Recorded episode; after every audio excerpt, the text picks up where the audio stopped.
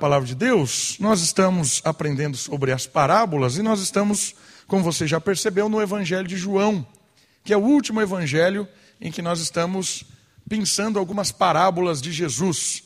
E como você já sabe, porque você já está acompanhando a série ou porque você já estudou um pouco sobre parábola, e também agora para apresentar para aqueles que estão chegando, parábola é um recurso de ensino, é uma forma de ensinar, é um meio didático. Muito comum no Oriente. Não é só em Israel que a parábola era usada. Era usada em tudo quanto é canto no Oriente Médio Antigo. E desde pequeno a parábola era algo contado para as crianças para aprofundar a imaginação, a forma de aprendizado. Por isso, um oriental, quando ele ouve uma parábola, é muito mais fácil para ele entender a parábola do que para nós. Nós ocidentais, a gente tem uma, uma, um pensamento muito mais lógico e racional. A gente tem dificuldade de imaginar as coisas. E a parábola é completamente imaginação. Jesus ele é mestre em parábola e ele ensina praticamente tudo. Tudo que Jesus ensina é parabólico. Diferente dos três primeiros evangelhos, as parábolas de João são mais curtas, são palavras. E você já percebeu que aqui em João as parábolas não são histórias, como tem em Mateus, Marcos e Lucas. São parábolas aqui com palavras, e essas palavras que são pegas do, do dia a dia, né? Deus, Jesus pega coisas do cotidiano para ensinar verdades profundas. Então, usa o trigo naquele contexto, usa a ovelha, construção. Mas Jesus não está falando de trigo, Jesus está falando sobre o reino de Deus, Jesus está falando sobre coisas espirituais. Certo? Parábola, então, é uma forma de aprender sobre o reino de Deus e coisas espirituais usando recursos do dia a dia. Muito bem, a parábola de hoje está no Evangelho de João, capítulo 3, é a parábola da serpente na estaca. Evangelho de João, capítulo 3, do versículo 13 ao versículo 18. Semana passada nós começamos a olhar esse capítulo 3, que é a conversa de Nicodemos com Jesus. Nicodemos era o mestre fariseu, mestre na lei, conhecedor do Antigo Testamento, e ele estava interessado em Jesus e foi procurar. E semana passada nós aprendemos sobre o novo nascimento, que é a primeira parábola que Jesus usa nesse discurso, nesse diálogo com Nicodemos. O segundo, o segundo meio parabólico é a ideia da serpente na estaca. Você vai perceber isso aqui, porque Jesus está usando uma palavra parabólica para apontar uma história que Nicodemos conhecia muito bem. Evangelho de João, capítulo 3, do versículo 13 ao versículo 18. Estão comigo? Por favor, acompanhem a leitura na sua Bíblia. Diz assim a palavra de Deus: Ninguém subiu ao céu, senão aquele que de lá desceu, o Filho do homem.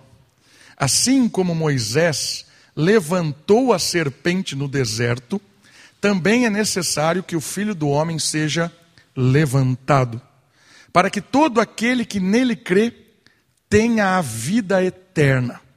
Porque Deus amou tanto o mundo que deu seu filho unigênito, para que todo aquele que nele crê não pereça, mas tenha a vida eterna. Pois Deus enviou seu filho ao mundo não para que julgasse o mundo, mas para que o mundo fosse salvo por meio dele. Quem nele crê não é condenado, mas quem não crê já está condenado, pois não crê no nome do Filho unigênito de Deus. Olha só essa imagem lá projetada. Essa, esse monumento está no leste da Jordânia, no monte chamado Nebo. E esse monte Nebo é onde Deus levou Moisés para contemplar toda a terra prometida. Porque Moisés, em um determinado momento, desobedeceu a Deus e foi retirado o direito dele de entrar na terra. E aí Deus levou Moisés para contemplar a terra antes de morrer. E aí Moisés sobe nesse monte e de lá dá para ver toda a Jordânia, dá para ver toda a terra de Israel. E nesse monte tem esse monumento hoje. Esse monumento ele é de Giovanni Fantoni, que é um artista do século XVIII, e é um monumento muito interessante porque ele é feito de bronze. E aqui a foto não ajuda muito, mas é um entrelaçar, ó, tá vendo aqui, ó? um entrelaçar de uma serpente em bronze. Aqui está a cabeça da serpente, e essa serpente ela forma uma cruz. Por isso que esse monumento chama-se a cruz serpentina. E ela é, é, esse monumento, essa cruz serpentina, ela nos leva a uma história do Antigo Testamento, um momento da história em que Moisés vivenciou e que Jesus está usando esse momento aqui para contar a sua parábola. E é legal que esse monumento une a parábola de Jesus, que é a cruz, e ele está usando aqui a cruz, e você vai perceber hoje no papo da parábola, e também remetendo a uma história do Antigo Testamento, que é a história da serpente. Por isso a parábola de hoje é da serpente na estaca. E qual é o papo da parábola? Qual é o ensinamento por trás desta parábola hoje? O ensinamento é sobre confiança. Confiança. Confiar. Olha só comigo, algumas informações. Jesus continua o diálogo com Nicodemos. Então nós estamos aqui dentro de um discurso, numa conversa de Jesus com um líder fariseu, que apresentou duas questões. Como pode um homem nascer sendo velho? Foi a primeira pergunta que Nicodemos fez a Jesus, capítulo, ah, o mesmo capítulo 3, versículo 3 e 4. E na semana passada nós respondemos essa pergunta. O nascer do alto, o nascer do espírito, o nascer do vento e da água. Esta é a forma de nascer de novo. É o que Jesus estava respondendo a Nicodemos. E a outra pergunta que ele fez é: como isso? Ou seja, qual é a base para que isso aconteça? Entendi que é interessante nascer de novo, é uma realidade espiritual. Mas baseado em quê? Com, com que direito alguém pode nascer de novo? Então, a base do novo nascimento é o tema da parábola de hoje. Porque a base do novo nascimento é a segunda pergunta que Nicodemos faz a Jesus. Está baseado em que o novo nascimento? Então o papo de hoje tem a ver com a confiança. Olha por quê. Parábola contada por Jesus, para dar base à sua resposta a Nicodemos, tem um apontamento importante na história do povo de Israel e também servirá como motivação para a igreja. Moisés viveu uma história que a gente vai ver hoje, que tem a ver com a serpente, tem a ver com a confiança do povo, tem a ver com a vida. Depois Paulo usa essa história para poder motivar a igreja na confiança, na dependência, na fé. A mesma história é usada tanto por é, Moisés, né, vivenciada por Moisés, e depois Paulo utiliza ela. Legal isso. O cerne desta parábola ensinará que a salvação, o processo de Deus de nascer de novo né, na, na, em nós, é um ato de Deus diante de um povo completamente rebelde e que a única resposta possível humana é a confiança. A história de hoje, a parábola de hoje vai falar que Deus é um Deus que nos ama, é um Deus que quer nos dar vida, um Deus que quer refazer a nossa história diante de um povo extremamente rebelde, um povo que é obstinado ao erro, povo murmurador, idólatra. É um retrato de cada um de nós. E é interessante porque, como o cerne dessa parábola é confiança, a única maneira de nos livrar de nós mesmos é confiar que Deus tem um propósito. É confiar que Deus tem uma base para fazer com que a gente nasça de novo. É confiar que Deus vai prover uma saída para a nossa rebeldia. Então, o papo de hoje vai girar em torno dessa confiança. Vamos olhar um pouco então a conversa de Jesus com Nicodemos. A conversa gira em torno a um convite ao arrependimento. Olha só, Nicodemos é convidado a se voltar para a obra de Jesus, como Israel foi convidado a se voltar para a obra de bronze levantada por Moisés no deserto. A resposta de Deus para a rebeldia humana sempre foi a vida. Ou seja, quando Jesus conta essa parábola para Nicodemos, ele diz assim: Assim como Moisés levantou a serpente no, deserto, também é necessário que o filho do homem seja levantado. Então ele está fazendo um contraste e usando a palavra levantar. Certo? Na verdade, ele não está fazendo um, um contraste, ele está fazendo uma comparação. Assim como levantou a serpente no deserto, vai ser levantado o filho do homem, e o resultado disso é vida. Certo? Então vamos para essa história.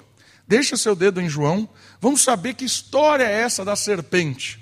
Volte lá comigo, Antigo Testamento, livro de Números. Lá no comecinho da Bíblia, livro de Números, capítulo 21. Números capítulo 21, do versículo 1 ao versículo 9. O livro de Números conta a peregrinação do povo pelo deserto. Saiu do Egito, liberto lá do Egito por grandes milagres, estão indo à direção à terra prometida, falta pouco, e o livro de Números vai descrevendo essa jornada do povo no deserto até a terra prometida. E aqui estão faltando mais ou menos dois anos para eles chegarem. Olha só, está no fim, reta final. Números capítulo 21, do versículo 1 ao versículo. Não, na verdade, do versículo 4 ao versículo 9. Então partiram do monte Or, pelo caminho que vai ao Mar Vermelho, contornando a terra de Edom. Mas o povo ficou impaciente no caminho e queixou-se de Deus e de Moisés: Por que nos fizeste sair do Egito? Para que morrermos no deserto? Pois aqui não há pão nem água e estamos enjoados deste pão miserável. Então o Senhor mandou contra o povo serpentes venenosas, que começaram a morder as pessoas, e morreu muita gente em Israel.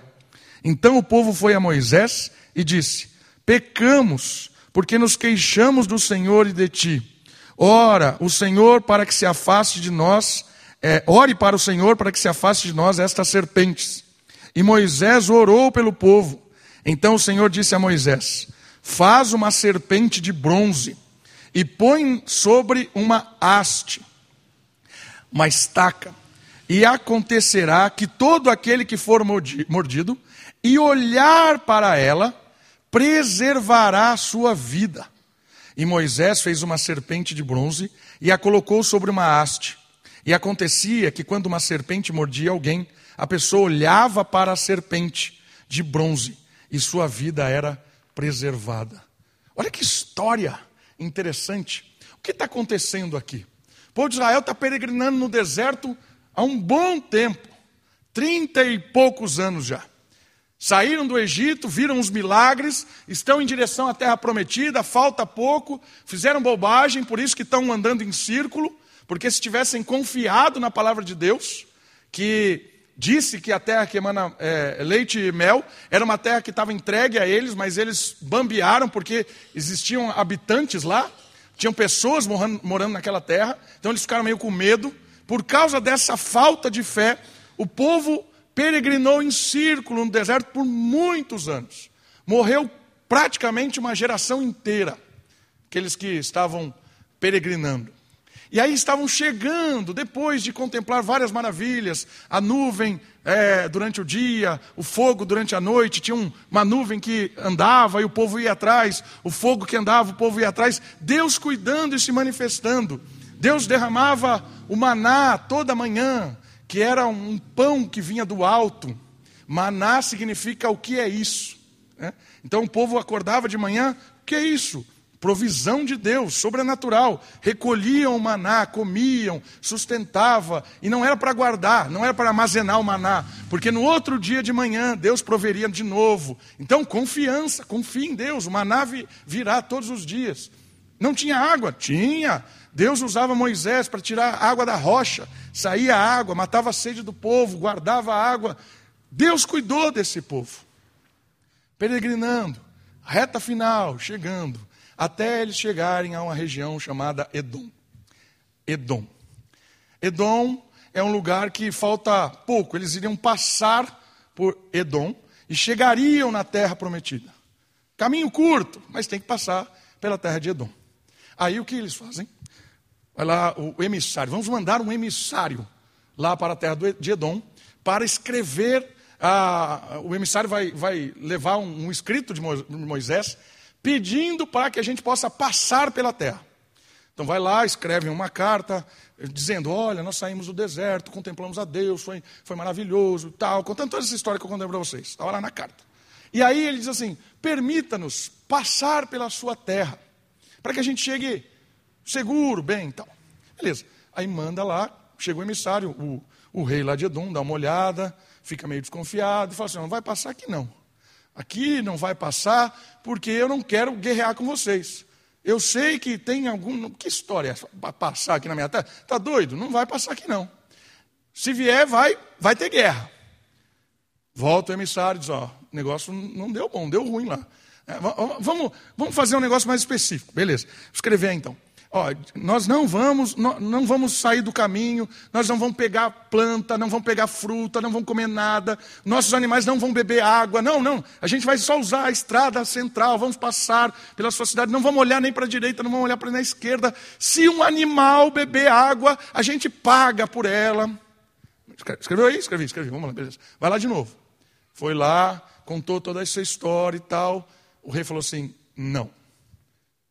Só isso? Não. Voltou e disse: não, não vai passar. E aí, vamos guerrear? Não, porque Deus disse: não é para guerrear contra Edom. Sabe o que acontece? Um caminho que era reto vai ter que passar toda uma encosta de Edom. Imagina, já era 30 e poucos anos, faltava quase dois anos aí para 40 anos, 38 anos. Aí vem a notícia: nós não vamos passar por Edom. Sabe o que aconteceu? O texto descreve aqui: desânimo, porque o povo estava enjoado, como é a palavra que apareceu ali.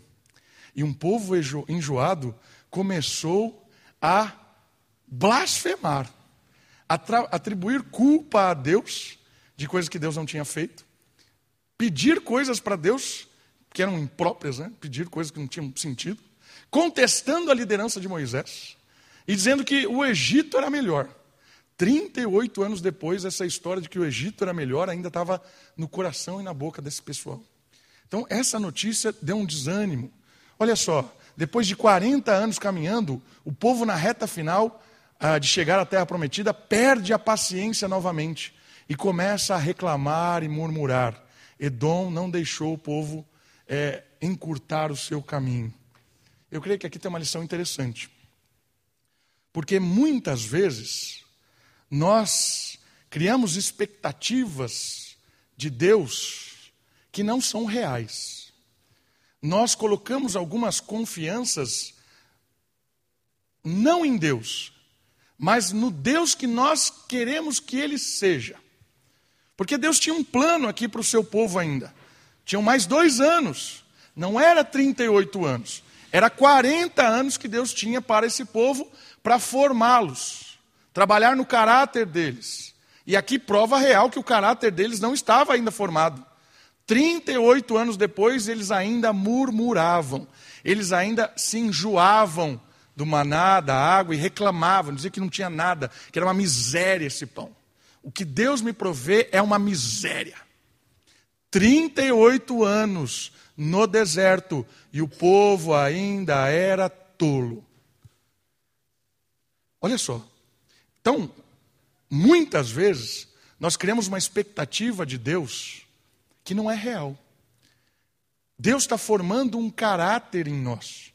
Deus está formando em nós pessoas, homens e mulheres, que vão habitar no novo céu e na nova terra.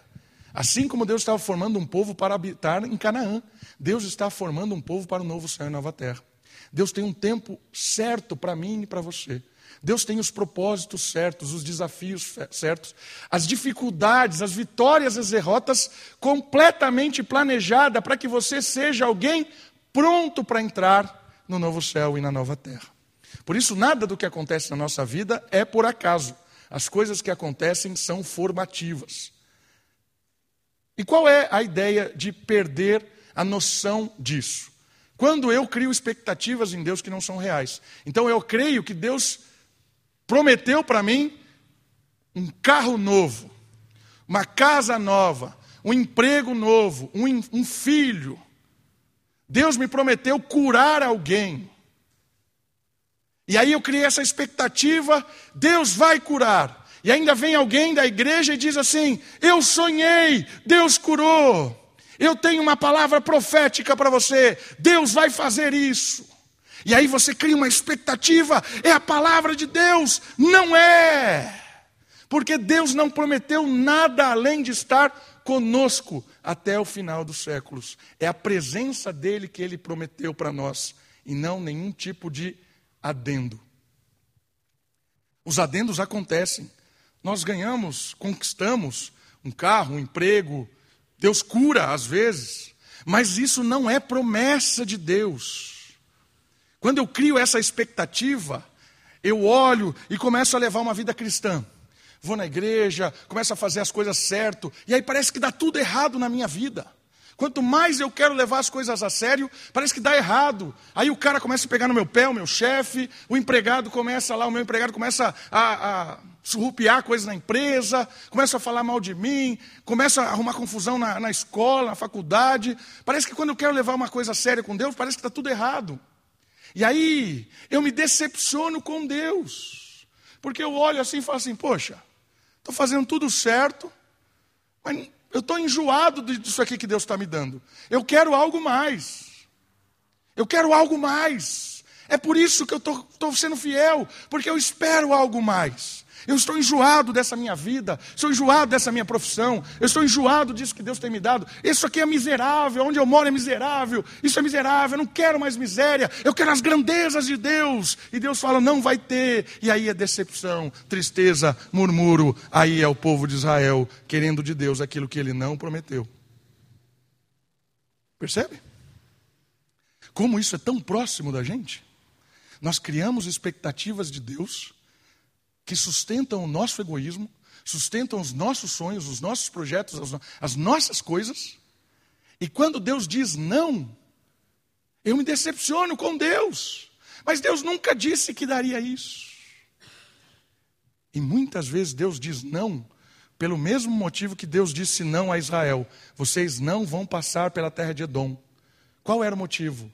Deus sabia que no coração daqueles homens e daquelas mulheres ainda havia murmura, enjoo, alguém que não confiava em Deus depois de 38 anos. Por isso, meu irmão, minha irmã, talvez você precise olhar mais para a sua formação como cristão e não pelos seus projetos pessoais desta vida que é tão rápida olhar para o projeto que Deus tem trabalhando em você como um cidadão do novo céu e da nova terra, e não como um, um grande sucesso nessa história aqui.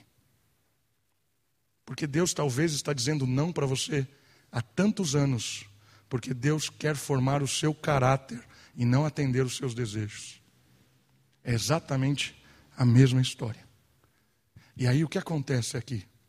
Acontece que Deus tinha que despertar esse povo. Eu preciso transformar esse, esse, esse pessoal.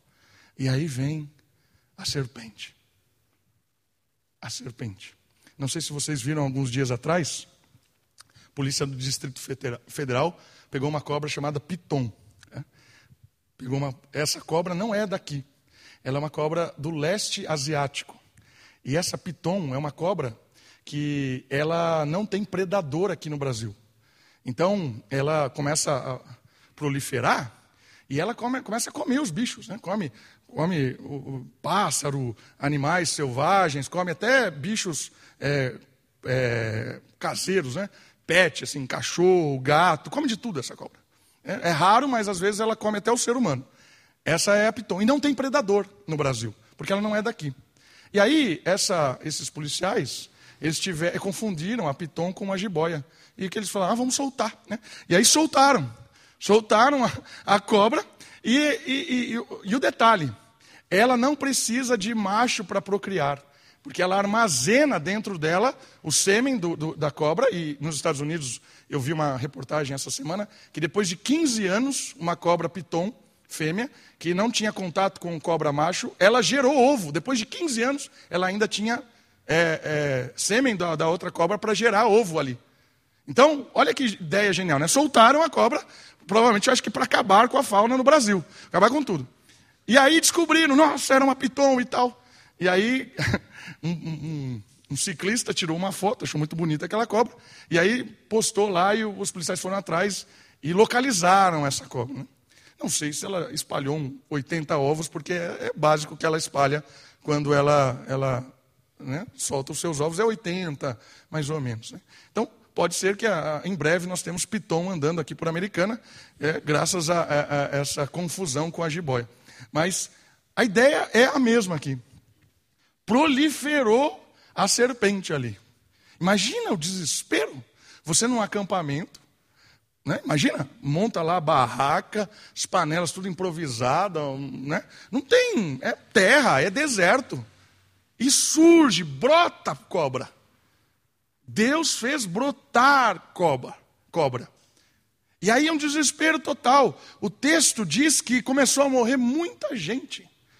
Começou a morrer um monte de gente por causa do desespero. E note, a praga é consequência do enjoo do povo. A praga é consequência do murmúrio do povo. Muitas vezes, Deus levanta a praga na nossa vida para que a gente pare de olhar para frente e olhe para cima. Foi exatamente isso que Deus fez aqui. Olha só algumas informações. Deus multiplicou a serpente e a morte começou a se alastrar por todos os cantos. O desespero bateu à porta dos israelitas, que desesperados clamavam por uma salvação. E qual foi a salvação? Olhe para cima. Foi o remédio de vida para a rebeldia. Deus falou para Moisés: Eu vou curar esse povo, eu vou preservar a vida deles, eu vou reter a morte. Faz uma serpente de bronze, põe ela numa estaca e levanta. E toda vez que alguém for picado, que alguém for é, infectado por esse veneno mortal, a pessoa tem que confiar que o remédio é parar de olhar para si mesmo, olhar para o próximo e olhar para cima. A provisão é a confiança, é a fé. Creia, olhe para cima e Deus vai curar. Deus vai dar vida. Espetacular essa provisão, porque não tinha nada além do que crer. Não tinha nada para fazer. Não tinha um remédio, não tinha um antídoto, não tinha nada. Ah, toma alguma coisa, faz aí um, um misto de areia com mel. Não, não tem, não tem segredo. É, olha, confia e Deus preserva a sua vida. Foi exatamente o que Jesus contou para Nicodemos. Você lembra dessa história, Nicodemos? Você lembra de erguer a serpente no deserto, mas hoje eu estou aqui para reter o efeito da morte de uma vez para sempre. Eu estou aqui para contar para você que o filho do homem, assim como a serpente foi erguida no deserto para trazer vida, o filho do homem será erguido para trazer vida e vida eterna. Imagine a cabeça desse cara de Israel. Imagine esse homem sabido das Escrituras, alguém que conhecia essa história de cor. O que esse cara está me falando? Que ele vai ser erguido, que esse tal de filho do homem vai ser erguido, e esse erguer, como foi levantada a serpente, vai gerar vida. Lembra a pergunta dele? Qual é a base para o novo nascimento? A base para o novo nascimento é a cruz. A base para nascer de novo é a cruz. Por que é a cruz? Porque é na cruz que Jesus retém o efeito da morte a morte que se alastra por todo o canto, a morte que desespera, a morte que separa, a morte que constrange, a morte que é a nossa inimiga, ela é refreada, ela é contida na morte de Deus na cruz. A resposta de Deus à morte é a sua vida. Quando Jesus é erguido na cruz, a morte é completamente lançada sobre ele, a morte de cada um de nós. Por isso que a morte de Jesus na cruz é muito pior do que qualquer outro tipo de morte, da morte de qualquer outra pessoa, porque a morte de Jesus na cruz é a morte de todos os que creem. Todo aquele que foi destinado a crer morreu em Jesus. Esse é o peso da morte de Jesus. Ele é o portador da vida. Por isso, quando ele morre, ele dá vida. Da mesma forma que o povo olhava o seu enjoo, sua murmuração, percebeu o desespero, correu, clamou a Moisés. Moisés providenciou algo que deveria olhar e crer e daria vida. É a mesma coisa. A gente olha para o nosso enjoo para a nossa insatisfação, para a nossa vida medíocre, para a morte, não só no sentido físico, porque a gente pensa só em morte, às vezes na morte última, não, mas a morte que provoca nos nossos relacionamentos, na nossa vida sem sentido, no jeito que às vezes a gente cuida da, errado do nosso trabalho, cuida mal da nossa esposa, maltrata as pessoas, despreza o próximo, uma vida fútil, só de morte, e aí a gente murmura, as nossas expectativas erradas, isso causa morte, e Jesus está dizendo o seguinte para nós: eu tenho vida para você. Como? Basta parar de olhar para si e olhe para a cruz. Quando a gente para de olhar esse imediatismo, a gente olha para a cruz. E é da cruz que vem vida, porque Jesus morreu no nosso lugar para que nós não precisássemos mais morrer. Jesus morreu para pagar o preço do seu e do meu pecado. Jesus morreu para nos libertar da escravidão da morte. Jesus nos livrou desse mundo fútil. Assim como a serpente provia fé, provia vida por meio da fé, confiança em Cristo provê vida e vida eterna. Irmãos, isso é fabuloso, fabuloso. Isaías 45, 22. Olha só esse texto. Isaías 45, 22.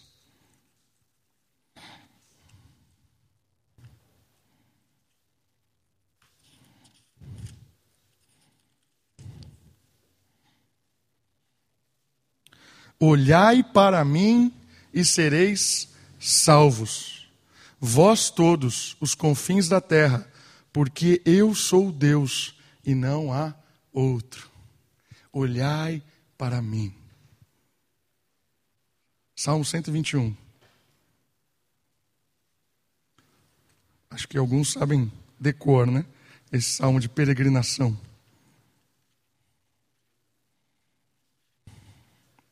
Elevo meus olhos para os montes, de onde vem o meu socorro. Elevo os meus olhos para o horizonte, para os montes para cima. De onde vem o meu socorro? O meu socorro vem do Senhor que fez os céus e a terra. Meu irmão, minha irmã, enquanto você não olhar para o alto, enquanto você não olhar para a cruz, a morte vai te escravizar. E às vezes a gente olha um, um texto como esse, a gente ouve uma mensagem como essa, a gente acha que está falando para ímpio. Ah, é um texto de evangelização. Não é. Porque o povo de Israel estava andando com Deus há 38 anos. É a minha idade. 38 anos. Até quarta-feira é a minha idade. Né? 38 anos. Imagina. Andava com Deus mais do que eu tenho de vida. E ainda não entendeu nada. Por isso, meus irmãos, esse texto não é um texto de evangelização. Esse é um texto para que a gente perceba e analise a nossa vida, nós que estamos caminhando com Deus há muitos anos. Até que ponto, de fato, eu tenho olhado para Deus ou olhado para mim mesmo? Até que ponto eu tenho sido escravo desta vida, das futilidades, do comodismo, dessa vida que não tem sentido nenhum, até que ponto eu sou escravo disso e tenho olhado só assim, só assim e não assim? Por isso, a parábola de Jesus hoje é um convite a todos nós, independente do seu tempo de caminhada, para parar de olhar para o horizonte e olhe para a vertical. Porque é da vertical que vem vida, libertação. É da vertical que brota. Uma vez um, um amigo meu ficou doente e eu fui lá visitá-lo no hospital. Cheguei lá, ele estava, a gente começou a conversar, bater papo, né? A gente é amigo há muito tempo. Aí ele chegou para. Eu falei, ah, vim orar aqui por você. Aí ele falou assim: ore pelo meu quebrantamento. Porque graças a Deus eu estou aqui nessa cama do hospital. Porque só assim, só me colocando na cama, Deus me fez parar de olhar assim e me fez olhar assim. Nem orei mais, fui embora. Acabou a conversa. Porque Deus quebrou a arrogância do cara, colocando ele numa cama, assim como levantou uma serpente. Percebe como Deus nos salva? Às vezes você acha assim, poxa, a doença do cara é algo terrível, triste. A doença do cara foi a salvação dele. A doença daquele meu amigo foi que libertou ele de uma vida sem sentido. Irmãos, a gente precisa ter uma perspectiva diferente dessa vida. Às vezes as coisas estão acontecendo e parecem catastróficas, mas Deus está vendo muito mais do que a gente enxerga. Deus está tendo um panorama da, da nossa história muito maior do que a gente.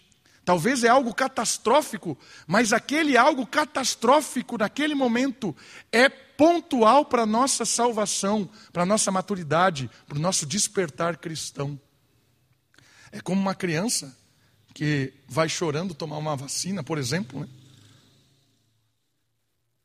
Por que, que meu pai está me levando para uma pessoa desconhecida enfiar uma agulha em mim? Começa a chorar, pai, me liberta disso, né? A vacina do tétano. Bem gostoso a vacina do tétano. Quero lembrar você que a vacina do tétano é a cada 10 anos. Se você não tomou, tome, né? é importante. importante. Aí você vai ver o que é legal, você ficar três dias sem erguer o braço na vacina do tétano. Já parou para pensar isso? A criança desesperada, não, pai, não, e começa a chorar. Você para de dar a vacina do tétano no seu filho? Porque ele está chorando? Porque você tem uma visão do mundo maior do que ele. Você enxerga que aquela dor é eficaz, que aquela dor é importante, que ele precisa passar por aquilo. É a mesma questão quando Deus olha para nós. Às vezes, uma problemática da nossa vida é tão grandiosa, tão dolorosa, a gente está desesperado, clamando para Deus nos livrar, mas Deus está usando aquele momento específico na sua vida para te livrar, para te curar, mas você talvez não está enxergando. Mas Deus enxerga um panorama muito maior. Por isso que Deus usa até mesmo o, o mal, a dor, para promover salvação no meio do seu povo.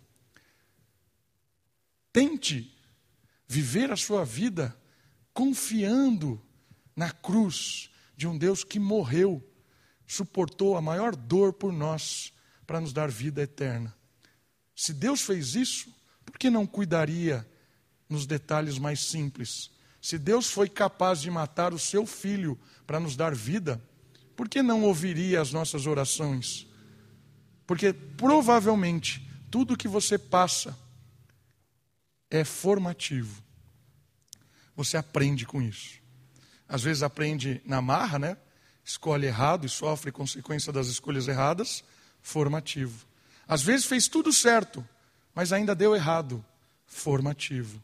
É Deus trabalhando no nosso caráter, na nossa formação, porque nós estamos peregrinando no deserto e vamos para Canaã. Deus está formando um povo, e se Ele formou o seu filho por meio do sofrimento, nós também somos formados muitas vezes por meio da dor, por meio das questões desta vida que nos leva a olhar para o alto confiar. A cruz. Levantar para a vida. A serpente e a cruz são sinais da provisão de Deus. A serpente levantada trouxe o refrear da morte no deserto. Da mesma forma, o filho do homem levantado no madeiro esmagou o poder da morte. O detentor da vida deu a sua pela nossa. E aí é interessante, por quê? Porque dessa cruz emana o poder. Quando olhamos para a morte do Messias, tendemos a achar que ele foi derrotado. No entanto, é lá que entendemos a exaltação do Filho de Deus. É na cruz que o está consumado foi dito e a obediência exposta. Às vezes a gente olha para a cruz e acha que ali é a derrota de Jesus. Mas não é. É na cruz que tem a vitória. É na cruz que há vida, esperança. E depois completada pela ressurreição de Jesus Cristo.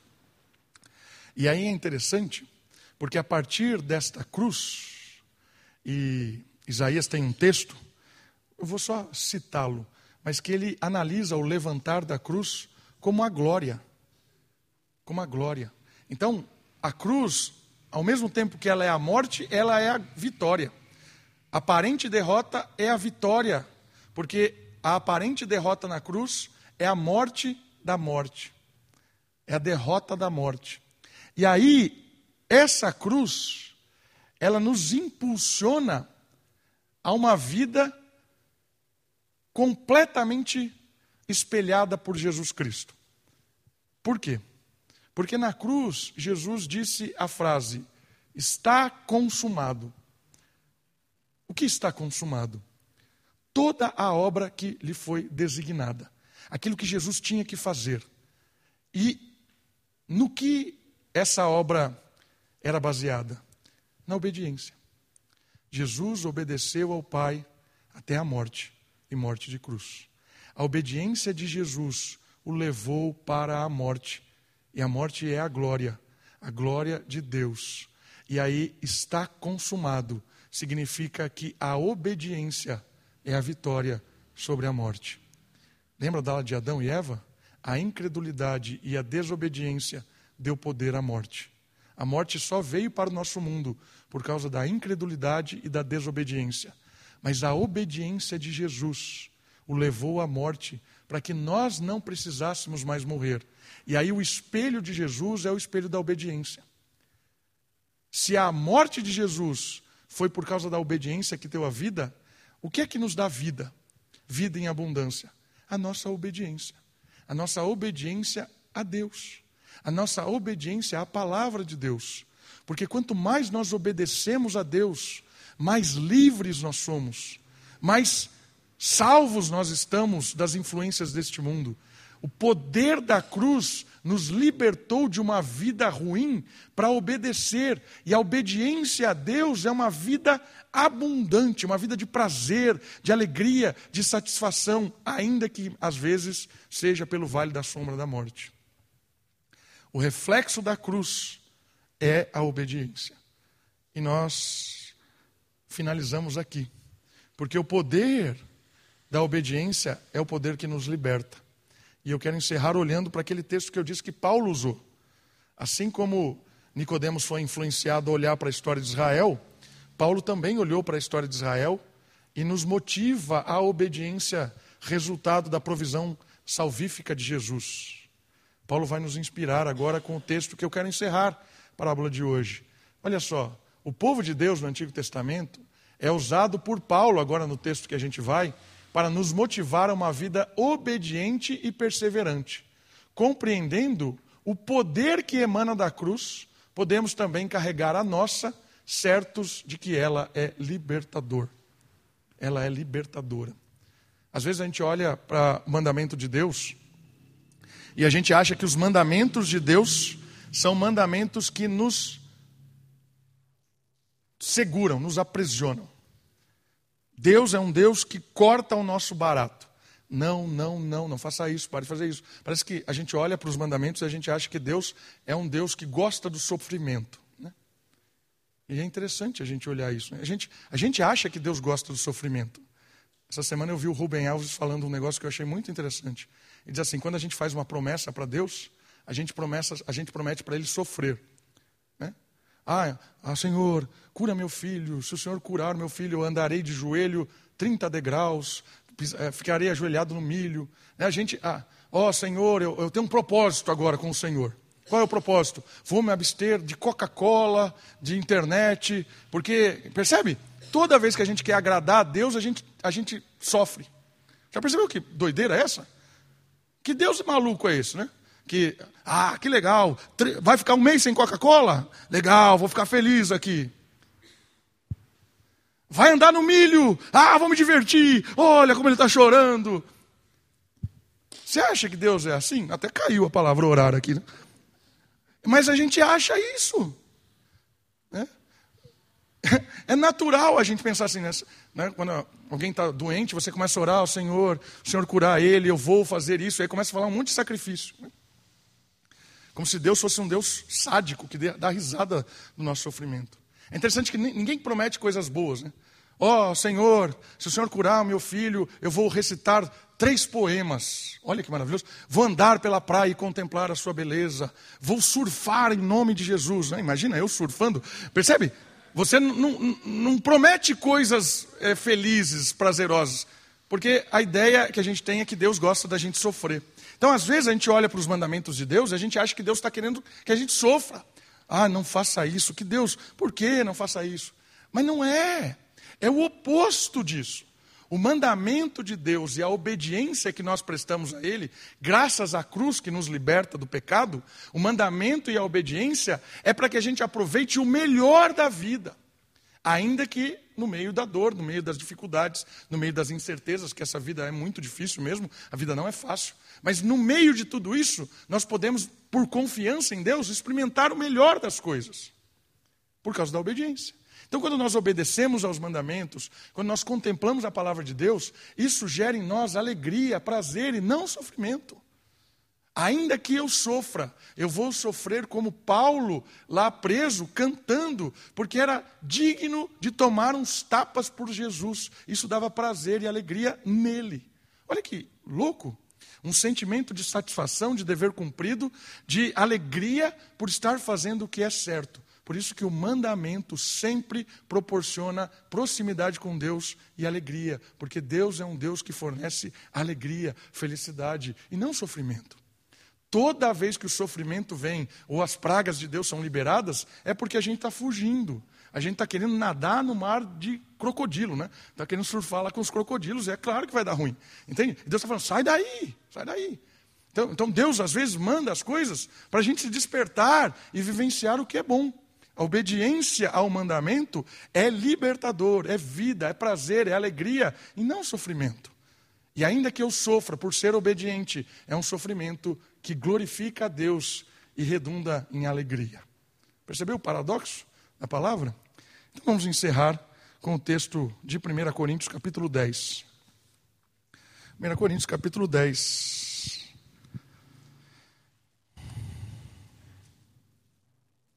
Paulo usando a história, e ele vai citar essa história da serpente também, no capítulo 10, para nos motivar a confiança, a dependência, oração, fidelidade, obediência. Capítulo 10 de 1 Coríntios. Pois, irmãos, não quero que ignoreis que nossos pais estiveram todos debaixo da nuvem e todos passaram pelo mar.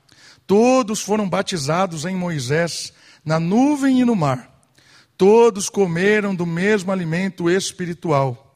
E todos beberam da mesma bebida espiritual, porque bebiam da rocha espiritual que os acompanhava, e essa rocha era Cristo.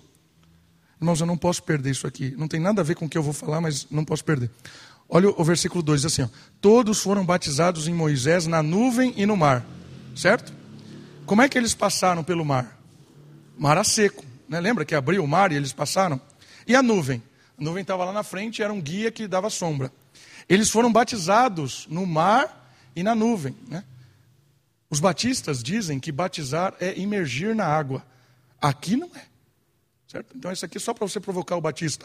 Né? Eles passaram por baixo do mar, passaram por baixo do, do Mar Vermelho, foi? emergiram no Mar Vermelho? Não! Passaram a seco no Mar Vermelho. Então, a palavra batizar não significa emergir, como os batistas dizem. É só para você provocar um seu amigo batista. Mas vamos lá, seguindo. Versículo 5. Mas Deus não se agradou da maior parte deles. Por quê? Mesmo quando eles foram batizados em Moisés, olha só, estavam identificados com a missão, eram povo de Deus, mas Deus não se agradou da maior parte deles, e por isso os seus corpos ficaram prostrados no deserto, morreu uma geração inteira. Essas coisas aconteceram como exemplo para nós, olha só, a fim de não cobicemos as coisas más como eles começaram. É um exemplo para nós, não errar no que eles erraram. Não vos torneis idólatras. Não adore as coisas deste mundo. Não se curve a esse mundo ou as, as promessas deste mundo, seja de sucesso, prazer, alegria, riqueza, sei lá, qualquer coisa. Isso é a idolatria deste século. Como alguns deles, conforme está escrito. O povo assentou-se para comer e beber, e levantou-se para se divertir. Nem pratiquemos imoralidades, como alguns deles fizeram, e caíram num só dia vinte e três mil.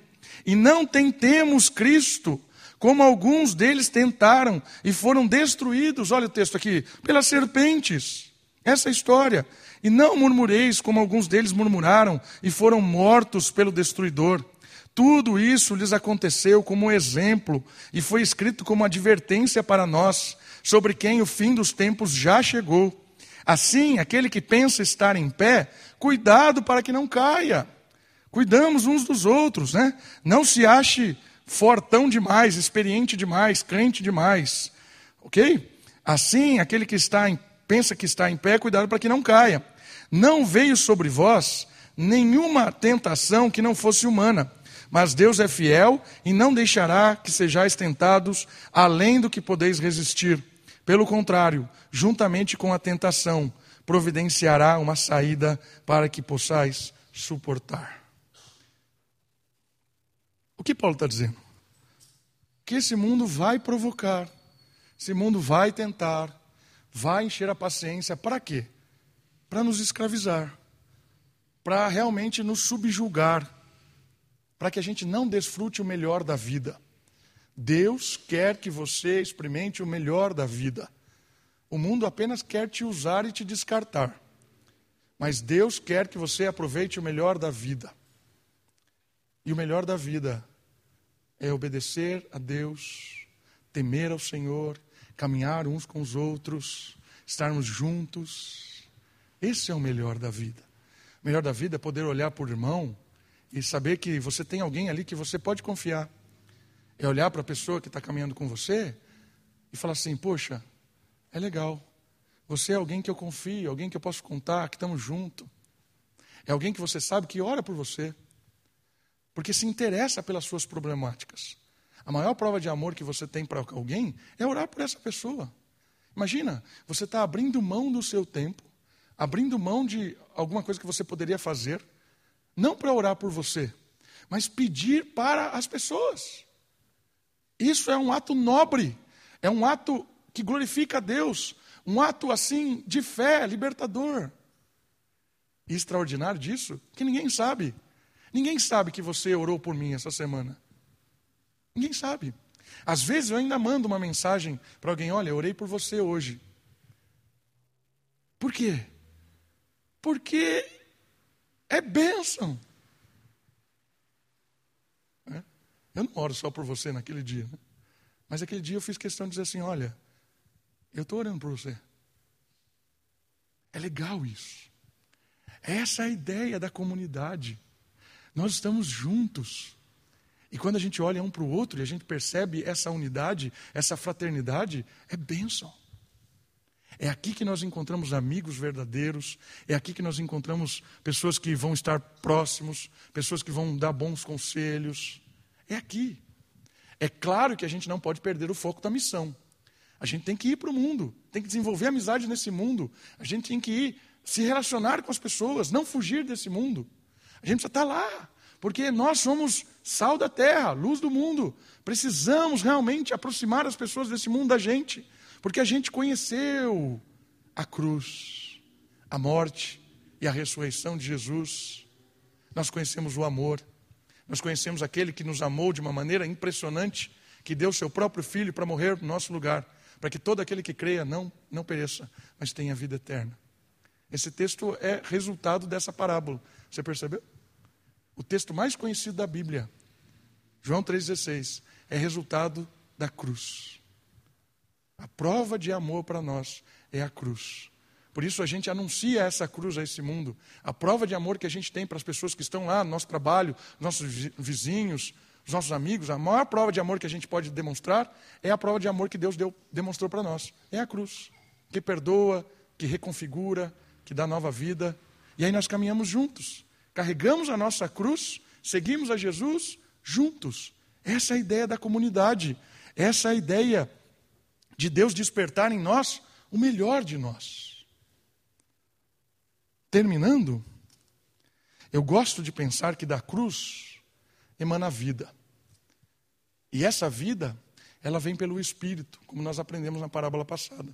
E esse Espírito, esse Espírito, ele torna o caos em paraíso.